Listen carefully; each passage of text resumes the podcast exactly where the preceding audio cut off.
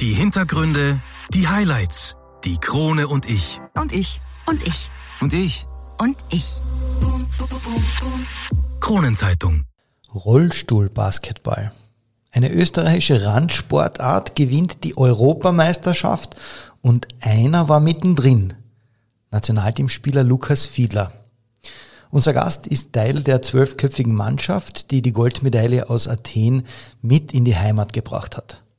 Das und vieles mehr gibt's in der heutigen Folge. Viel Spaß damit. Einwürfe. Der erste Sportpodcast der Kärntner Krone. Die Audioplattform für Leistungssport, Vereinssport, Breitensport und Gesundheitssport. Ein Podcast zum Mitreden, zum Zuhören, zum Nachmachen. So bleiben wir alle in Bewegung. Ich bin Patrick Jochum. Schön, dass du mit dabei bist.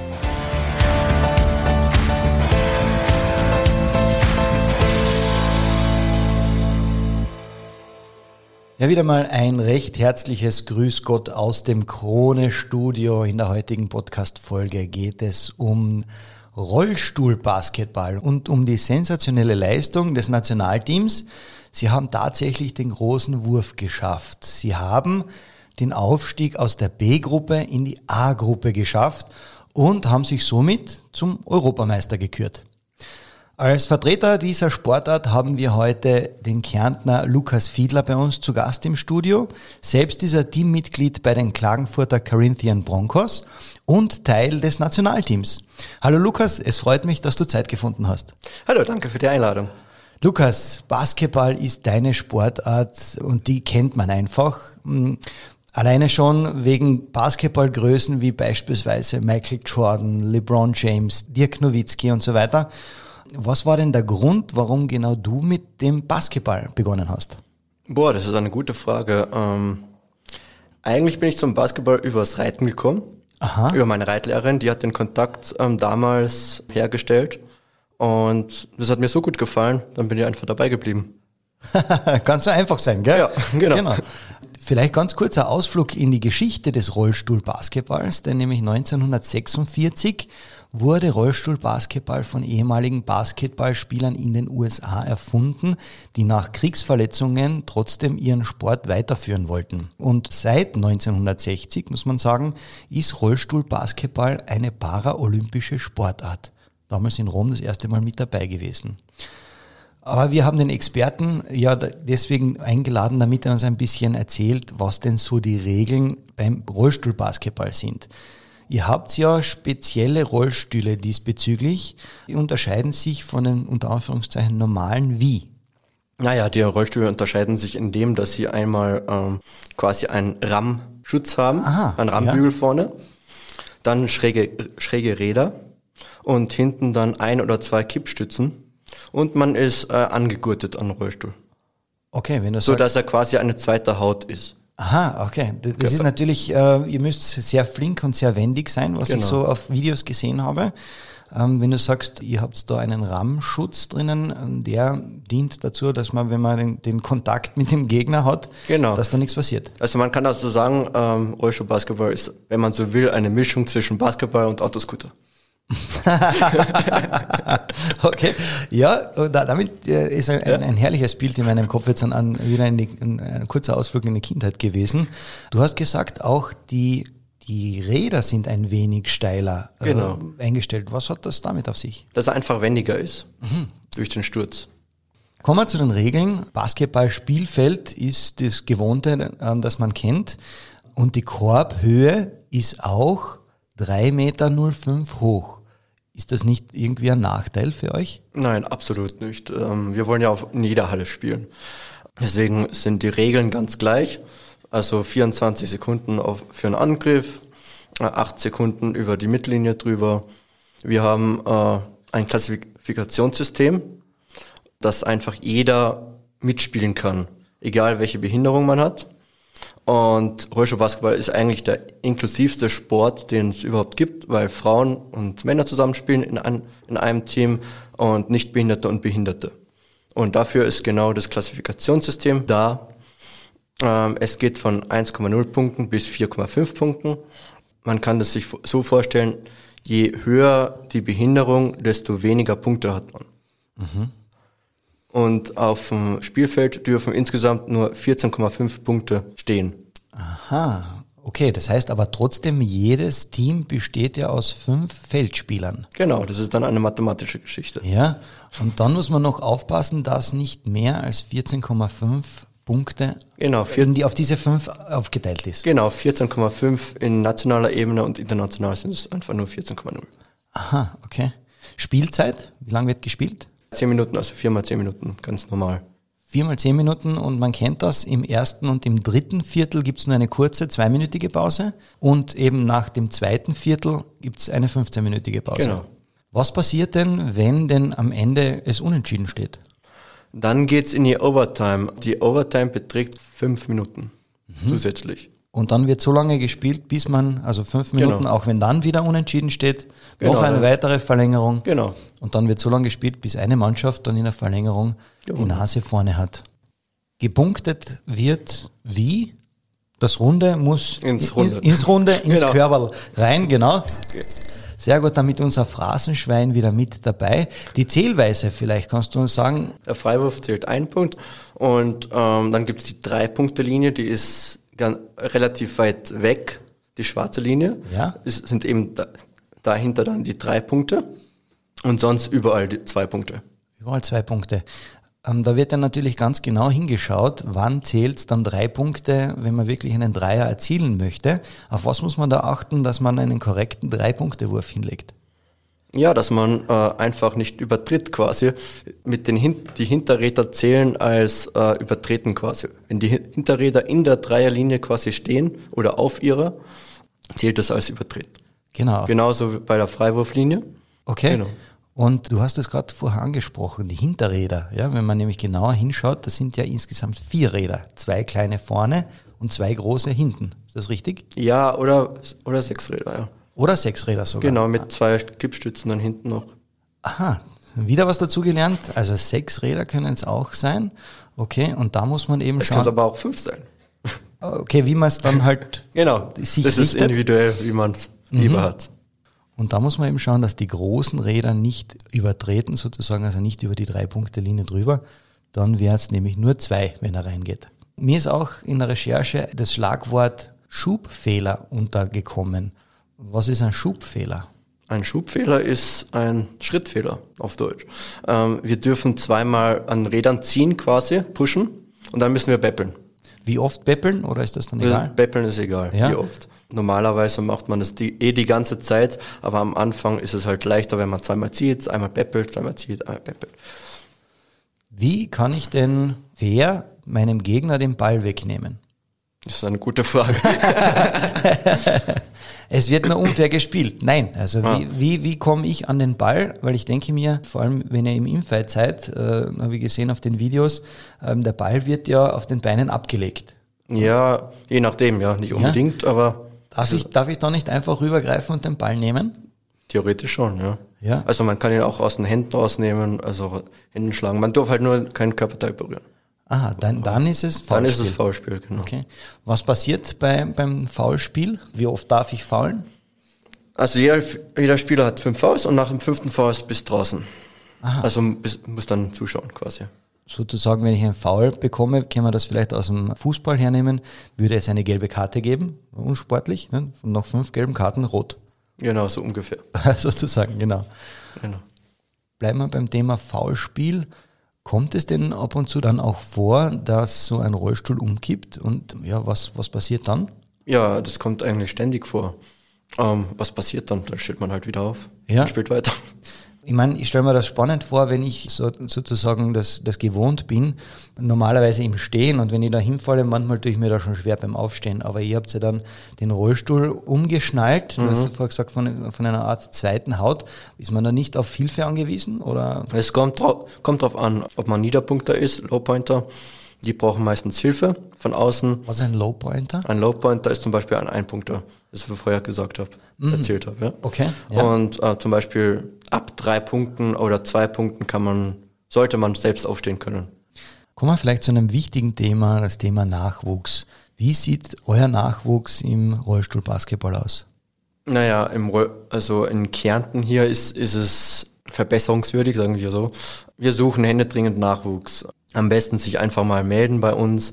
Äh, wie gesagt, bei uns kann jeder den Sport ähm, ausüben, ausprobieren. Wir haben Rollstühle da, wir werden alles Mögliche unternehmen, dass, dass das auszuprobieren, dass man das ausprobieren kann.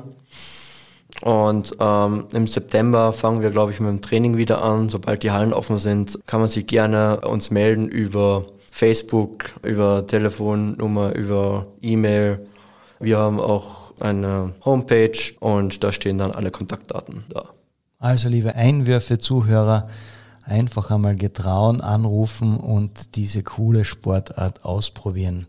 Aber jede Sportart lebt natürlich auch von dem großen Thema Sponsoring. Mhm. Wie sieht's bei euch beim Rollstuhlbasketball mit Sponsoren aus?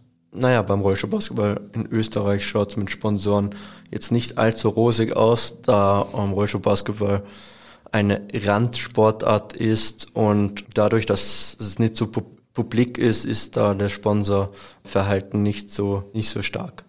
Wie könnte man es verbessern? Einfach durch Reichweite. In der ähm, letzten Liga haben wir das erste Mal Livestreams gehabt.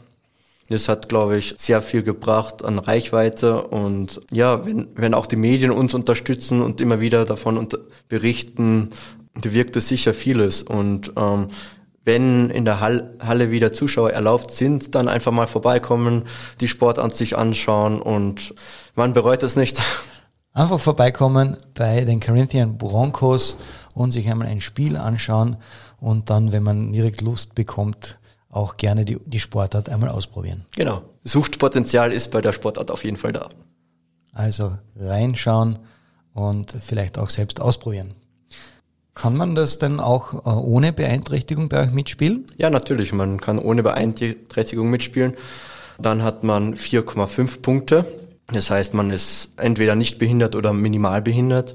Genau, unser Spielertrainer Mersat Mehmedovic ähm, ist zum Beispiel nicht behindert. Er ist, glaube ich, über sein Studium zum Rollstuhlbasketball gekommen. Er hat Sportwissenschaften in Wien, glaube ich, studiert. Und genau, er ist eben nicht behindert und spielt bei uns auch schon jahrelang mit. Ist es eigentlich möglich, dass man auch ein gemischtes Team hat? Also jetzt, wenn Frauen mitspielen wollen, ist das möglich? Ja, auf nationaler Ebene ist das möglich. Ein Frauenbonus ist äh, minus 1,5 Punkte. Und grundsätzlich haben wir in Österreich nur eine Frau, die spielt. Mm, es können ruhig mehr sein. Ähm, das hat auch mathematische Gründe dann. Ja, ja, auch wieder die Strategie ja, wieder. Genau. Auf nationaler Ebene, international ist es dann äh, getrennt. Okay. Zum Beispiel bei den Paralympics jetzt in Tokio wird man sehen, dass es ein Männernationalteam geben wird und ein Frauennationalteam. Mhm, okay, verstehe. Ja, so viel zum Regelwerk und Teil 1. Wir sind in Kürze wieder da mit Teil 2, denn dann geht es um äh, dich als Person, lieber Lukas, und deine sportliche Karriere. Also dranbleiben, es lohnt sich. Ja, zurück mit Teil 2 beim Thema Rollstuhlbasketball.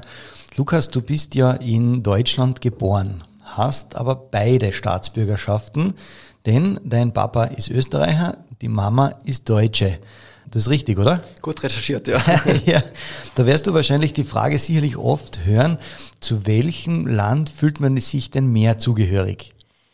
Ja, das hört man, oder die Frage kommt oft, eindeutig zu Österreich. Ja? ja? Wenn du sagst eindeutig zu Österreich, also da ist gar kein Zweifel daran, dass man irgendwie zu den Deutschen auch einmal haltet.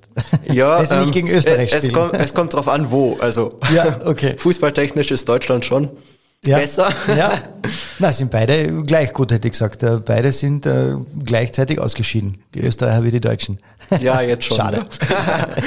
Aber ich weiß nicht, Österreich, wann war Österreich das letzte Mal Weltmeister? Ja, sehr lange her, sehr, genau, sehr lange genau. her, genau. genau. Ähm, Nein, aber grundsätzlich ähm, habe ich auch in der deutschen Nationalmannschaft in der U19 spielen dürfen.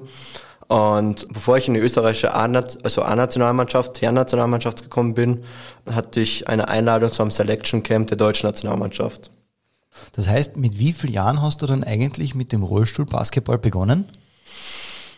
In meinem Spielerpass steht drinnen, glaube ich, 2007. Also schon eine Zeit her. Das ist schon ein paar Tage her, ja. genau. Kommen wir zu dir als Person. Du hast ja deine Beeinträchtigung schon von Geburt an, oder? Genau. Ja, erklär mal ganz kurz deine, deine Einschränkung, weil du sitzt da mir gegenüber im, äh, im Rollstuhl und dich zeichnet ja deine Geschwindigkeit und deine unter Anführungszeichen Giftigkeit aus. Ja, und trotzdem hast du, sage ich einmal, durch die Beeinträchtigung eine spezielle Technik, damit du ja den Ball richtig platzierst. Wie kann sich einer das vorstellen, der eigentlich nur dieses Fußgänger-Basketball kennt? Naja, grundsätzlich ist es jetzt allgemein gesehen nicht anders als ja, das Fußgängerbasketball. Mich persönlich, ich habe eine quasi Muskelkrankheit, kann man sagen. Äh, ich kann den linken Arm, da habe ich keinen äh, Bizeps oder den kann habe ich schon, aber kann ich nicht bewusst ansteuern. Und ja, durch die Giftigkeit, Aggressivität, ja, vielleicht ist es einfach dadurch, dass ich schon von Geburt an im Rollstuhl bin oder auch nicht, keine Ahnung, vielleicht, das ist einfach so. Bereits mit 18 Jahren hast du mit deiner Mannschaft den ersten Platz bei den österreichischen Meisterschaften gemacht. Äh, in welchem Team warst du damals? Äh, bei den Karenzen Broncos in Klagenfurt. Und eine Saison später wurdest du in den B-Kader der österreichischen Nationalmannschaft einberufen, hast dich dann aber für die U19-Nationalmannschaft von Deutschland entschieden. Jetzt hat man sozusagen den Sprung in den Kader, in den, in den äh, Nationalteam-Kader vor sich liegen und geht dann trotzdem nach Deutschland. Wie kam das? Warum nicht österreichisches Nationalteam, sondern U19 Deutschland? Das war, ist eine gute Frage. ja, kann es sein, dass es ähm, vielleicht eine, eine Bauchentscheidung war? Es war, es war auch eine Bauchentscheidung, ja. Vielleicht hat es auch familiäre Gründe, weil doch ein Großteil der Familie auch in Deutschland wohnt. Und ja, man, man hat irgendwie als Teenager so das Bild Paralympics und so, das ist jetzt, das war damals in, mit Österreich einfach nicht vorstellbar. Aber im Endeffekt, als ich mich jetzt 2019 für die österreichische Nationalmannschaft entschieden habe, war das auch wieder eine Bauchsache. Mhm, okay, ich habe mir zwar viel Gedanken gemacht und mit verschiedenen Leuten darüber gesprochen, aber im Endeffekt war das alles umsonst. Das war einfach eine Bauchsache. Das wäre nämlich meine nächste Frage gewesen. Du bist ja heute Teil des österreichischen Nationalteams. Genau. Äh, und wie es dazu gekommen ist, also auch, haben wir gerade gehört, durch eine Bauchentscheidung fürs richtige Nationalteam, muss man sagen, nach den ja, Erfolgen, die jetzt sind. Genau. Ähm, Juli 2021. Auf der Homepage des österreichischen Behindertensportverbandes stand, Österreich gewinnt den Titel in Gruppe B gegen Litauen und steigt in die Gruppe A auf. Mit einem 65 zu 54 gegen Litauen holt sich das österreichische Rollstuhl-Basketball-Nationalteam den Titel bei der BEM in Athen im Peace and Friendship Stadium. Damit spielt man Anfang Dezember bei der AEM in Madrid. Und jetzt dann möchte ich gern bitte von dir wissen, du bist ein wichtiger Bestandteil unserer Nationalmannschaft. Wie war für dich das Turnier? Ist ja nicht ganz so rosig ja. losgegangen, oder? Ja, genau. Das Turnier war einfach grandios. Ähm, so ein Zusammenhalt im Team, die Teamchemie hat gestimmt, der Staff hat alles Mögliche möglich gemacht für uns und ja, jeder hat für den Erfolg gearbeitet. Und genau, das erste Spiel gegen Litauen, das haben wir, glaube ich, mit minus vier verloren. Aber das wichtige Spiel gegen Litauen wieder im Finale, da haben wir sie wieder getroffen, das haben wir dann äh, gewonnen. Also daher alles richtig gemacht. Am Ende muss man sagen, alles richtig gemacht, genau. genau. Ihr seid ja dann mit zwei Vorrundensiegen gegen Kroatien und Serbien, habt ihr ja eine wunderbare Ausgangslage geschaffen für das Viertelfinale. Dann kam die Top-Nation Russland. Jetzt dann heißt es auf einmal, Österreich muss gegen Russland ran im Viertelfinale. Was geht einem da durch den Kopf? Naja, mir persönlich ist durch den Kopf eigentlich nicht so viel gegangen, weil in der AEM 2019 haben wir, haben wir auch schon gegen sie gewonnen und da war ich eigentlich recht optimistisch, dass wir wieder gegen sie gewinnen können, wenn, wenn wir unsere, unser Spiel spielen, was wir im Endeffekt auch gemacht haben. Ja. That's it. Im Halbfinale dann, gegen, genau, im Halbfinale dann äh, gegen, gegen äh, Lettland. Lettland, ja. Jetzt dann kommt man vom Viertelfinale auf einmal ins Halbfinale. Man ist sozusagen wirklich nicht mehr weit von, also von dem großen Wurf entfernt. Ja. Halbfinale, alles oder nichts. Lettland der Gegner. Was war da euer Matchplan? Ja, unser Matchplan war so wie immer. Äh, wir mussten uns auf uns konzentrieren, unser Spiel spielen und dann äh, haben wir das, glaube ich, gezeigt. Wir waren einfach die, die Mannschaft, die den schönsten Basketball in Athen gezeigt hat. Und nochmal, der Zusammenhalt, der war einfach grandios im Team und hinterm Team. Das war einfach mega. Und dann schafft man wirklich den großen Wurf und kommt ins Finale. Und dann heißt's, ja, wenn man schon so weit gekommen ist, der zweite Platz ist der erste Verlierer. Genau. Alles auf eine Karte setzen. Stelle ich mir den Abend davor wie viel hast du da geschlafen, wo man weiß, nächsten Tag geht's dann wirklich äh, um alles. Ist man da aufgeregt? Wie bereitet der Trainer die Mannschaft auf das vor? Naja, wir hatten jeden Tag Videoanalysen und Statistikstudium äh, quasi. Die haben dann, die haben unser, unsere Betreuer, unser Staff abends oder nachts noch erstellt gehabt. Äh, ja, geschlafen habe ich eigentlich recht gut. Ah, ja? Vielleicht hat das auch was mit der ähm, dortigen Wärme zu tun gehabt. Und am Finaltag habe halt, hab ich halt viel Musik gehört und mit meinem Zimmerkumpel, Nachbarn gesprochen. Ja, wer war, der, wer war der Zimmerkumpel? Kupzi Hager. Ah ja, liebe ja. Grüße an der Stelle, oder? Genau, genau, liebe Grüße nach äh, Thüringen. Er spielt ähm, in der ersten deutschen Liga in Erfurt. Und ja, wir haben uns einfach super verstanden und das hat man, glaube ich, auf dem Spielfeld dann auch gesehen. Jetzt an, äh, kann ich mir das so ausmalen, man kommt äh, in diese heilige Halle, möchte ich fast sagen. Es steht das Finale an. Ähm, da ist ja dann doch Gänsehaut-Feeling, oder? Genau. Zumindest spätestens, wenn die Nationalhymne dann ertönt, dann ist die Gänsehaut da, ja. Und äh, wir hatten einfach vor, das Spiel zu gewinnen. Ich glaube, das hat man in jeder äh, Minute gesehen. Wir waren wieder gegen Litauen recht weit zurück und haben uns wieder rangekämpft und den Vorsprung, den wir uns erkämpft haben, haben wir dann einfach nicht mehr hergegeben. Und die Partie haben wir dann nach Hause gebracht von diesen viermal zehn Minuten, die letzte Minute steht an und man weiß, man hat den Titel dann im Sack. Ja? ja. Ihr, ihr habt ja dann am Ende relativ ja, mit, mit ja, einem lockeren Vorsprung mit elf genau. Punkten gewonnen. Ähm, man weiß, so die letzten Sekunden brechen an. Was spielt sich da am Spielfeld ab? Was geht da in der Mannschaft vor? Naja, das war eigentlich irgendwie zweierlei. Einmal war man kaputt, weil man die ganze Zeit irgendwie geackert hat und andererseits hat man gewusst, dass man jetzt an das Ding nach Hause gebracht hat und ja, da war einfach dann nur noch ein Gefühl von Glück in einem und dem ganzen Team. Ja. Ähm, wir wollen ja ein bisschen, dass du aus dem Nähkästchen plauderst. Deswegen ist für mich immer so spannend. Man sieht die Live-Bilder, ja, und man sieht, wie sich die Jungs freuen. Ähm, aber was passiert danach, wenn äh, man das wirklich weiß, man hat das realisiert, man bekommt die Medaille und dann geht's ab zur Kabinenparty, oder? Ja, Kabinenparty würde ich jetzt nicht sagen. Auch. Aber wir sind dann einfach mal essen gegangen. Schön und haben dann im Hotel das nochmal ausklingen lassen. Und am nächsten Tag ging es dann schon wieder nach Hause. Okay. Aber zum Glück erst am Nachmittag. okay. Es muss absolut den, eines deiner Highlights, äh, deiner, deiner sportlichen Highlights gewesen sein bis dato, oder? Definitiv, ja. ja. Okay. Bleiben wir gleich bei den Highlights. 18.07.2021 Österreich schafft den Aufstieg in die A-Gruppe.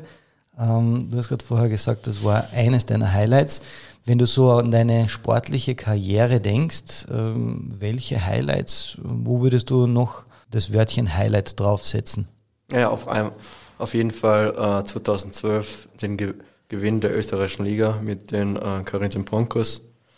Dann 2019 mit den äh, Flintstones Graz das Erreichen des Europa League Finales. Das sind so deine das Highlights. Sind so meine drei Deine, Top 3 Highlights. Die Top 3 Highlights, schön, sehr schön gesagt. Dein sportlicher Lebenslauf zeigt ja einige spannende Statistiken. Du hast das gerade vorher gesagt. 2012 der erste Platz österreichische Meisterschaft. Dann geht das weiter. Du warst ja 2014, 15 sogar im All-Star-Team der österreichischen Meisterschaft und 2019 äh, mit den RPP Flintstones Vizemeister und dann auch das Europa League Finale in Spanien äh, ja, Wahnsinn. Wenn wir zu den Ehrungen kommen, vielleicht, du hast ja äh, die Verleihung des silbernen Sportehrenzeichens bekommen, äh, der Landeshauptstadt Klagenfurt. Und du hast auch 2012 den Junioren Sports Award bekommen. Ähm, das ist so, das liest sich so einfach runter da. Aber deine, deine Erfolgskarriere, möchtest du sagen, dass du schon alles erreicht hast? Oder was sind die weiteren Ziele von dir? Naja, das nächste Ziel ist ja auf, auf jeden Fall den Klassenerhalt mit der Nationalmannschaft in der ähm, Division A zu schaffen und vielleicht auch nochmal im Ausland irgendwo spielen, so, so als Profi quasi. Das wären schon so Ziele und ähm, vielleicht nochmal Europa League, Euro Champions Cup. Das sind deine definierten Ziele. Wenn du sagst, ähm, jetzt gerade von, von Vereinsebene her, du hast ja gewechselt von zwischen den Broncos, dann auch in Graz gespielt. Ist das eigentlich typisch in der Liga, dass man sagt, okay, man, man einmal spielt man für ein paar Jahre dort und dann äh, wieder woanders? Naja, das ist, ob das typisch ist, ich keine Ahnung, ob das typisch ist. Ich wollte einfach eine neue Herausforderung haben, mir mal eine andere Mannschaft aussuchen, anschauen. Und ich wusste, die Grazer spielen Europa League und das wollte ich unbedingt mal miterleben. Und eben 2019 haben wir in, sind wir ins Finale gekommen und es war schon eine richtig schöne Zeit. Okay, dann wünsche ich dir für deine weitere sportliche Karriere alles Gute und alles Beste und dass du deine Ziele, die du jetzt vorher definiert hast, dass da da hoffentlich äh, sehr viele aufgehen. Ähm, wir sind noch nicht ganz am Ende angekommen, denn wir haben noch den dritten Teil, aber das Ganze nach einer kurzen Pause.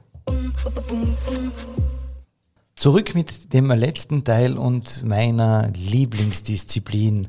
Du lächelst schon, denn äh, es gibt die fünf Spitzen der Krone. Lieber Lukas, kannst du denn mit dem Begriff die fünf Spitzen der Krone etwas anfangen? Absolut ja. Absolut ja. Ja. Sehr gut.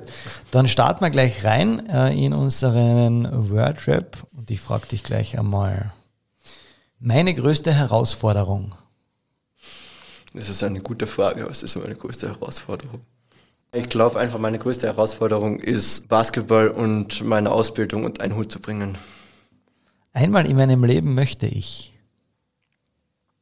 Als Profisportler, also äh, mit meinem Sport ähm, Geld verdienen. Ja. ja, sehr verständlich. Da frage ich gar nicht nach dem Warum. genau. Drei Dinge, die ich auf eine einsame Insel mitnehmen würde. Ein Korb, ein Basketball und ein Schreibstuhl. Diese Schlagzeile möchte ich gern einmal über mich lesen. Oder ich frage anders, diese Schlagzeile möchte ich in der Kronenzeitung gerne mal über mich lesen. Na, ich glaube, es wäre generell eine schöne Schlagzeile, wenn die Carinthen Broncos wieder Meister werden und es dann in der äh, Krone stehen würde. Ja, das war absolut die richtige Antwort. Und als guter Letzt, das möchte ich den Zuhörern noch sagen. Einfach mal sich den Sportart oder die Sportart sich im Internet anschauen, besser noch live in die Halle kommen und ich möchte mich auch bei allen, die uns supporten, bedanken, egal ob das die Carinthen Broncos sind oder ob das das Nationalteam ist oder unser Dachverband der ÖBSV. Das ist einfach ähm, genial, was die auf die Beine stellen. Ja, das war's auch schon wieder mit einer weiteren Folge von Einwürfe. Danke dir, lieber Lukas, dass du deine Sportart Rollstuhlbasketball uns näher gebracht hast. Ja, und danke fürs nette Gespräch. Danke euch. Nächste Woche geht es um das Thema Beachvolleyball. Dazu habe ich die Ehre mit, ja, wem als Mr. Beach Volleyball himself, Hannes Jagerhofer, zu begrüßen und über seine Sportart beziehungsweise über sein Projekt zu reden. Wir werden über die Anfänge des Beachvolleyballs in Kärnten ein bisschen plaudern und uns über ja, diese unfassbare Entwicklung, die danach gefolgt ist, auch unterhalten. Wird sicherlich spannend. Solltest du Einwürfe zu einem der Podcasts haben oder der Meinung sein, dass genau deine Sportart die richtige für uns ist, dann wie gewohnt uns kontaktieren auf all meinen Social Media Kanälen.